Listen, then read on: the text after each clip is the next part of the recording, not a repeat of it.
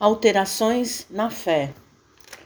Não te deixes vencer pelo mal, mas vence o mal com o bem.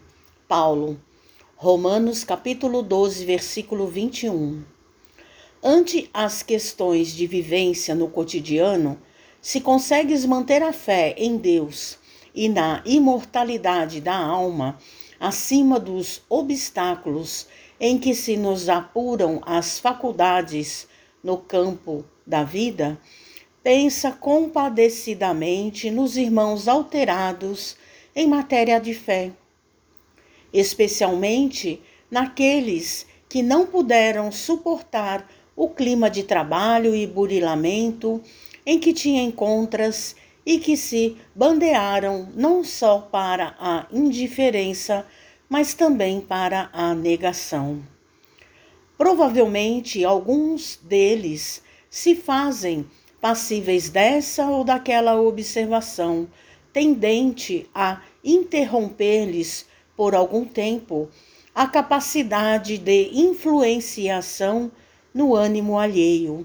Entretanto, em maioria, são companheiros em graves transformações na vida íntima. Esse terá visto crises e tribulações no instituto doméstico e se vê traumatizado como quem se vê à beira do colapso nervoso. Aquele terá concordado com sugestões deprimentes e haverá caído nos labirintos da obsessão. Outro sofreu a deserção de pessoas queridas e não conseguiu furtar-se a profundo ressentimento. Outro ainda varou desafios e testemunhos que lhe impuseram enfermidade e cansaço, estirando-se em desânimo.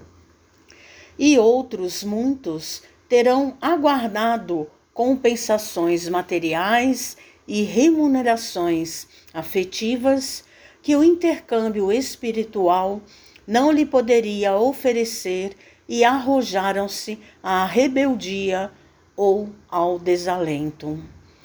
Diante dos irmãos alterados na fé por essa ou aquela circunstância, usa discrição e caridade em qualquer pronunciamento. Não lhes agraves as inquietações, propondo-lhes problemas novos, e nem lhes agites as feridas da alma com apontamentos infelizes.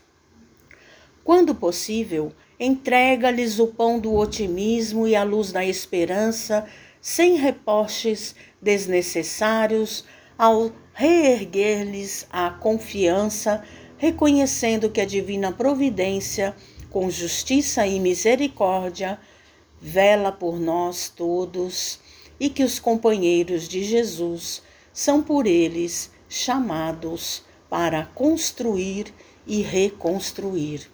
Mensagem de Emmanuel no livro Ceifa de Luz, psicografia de Francisco Cândido Xavier.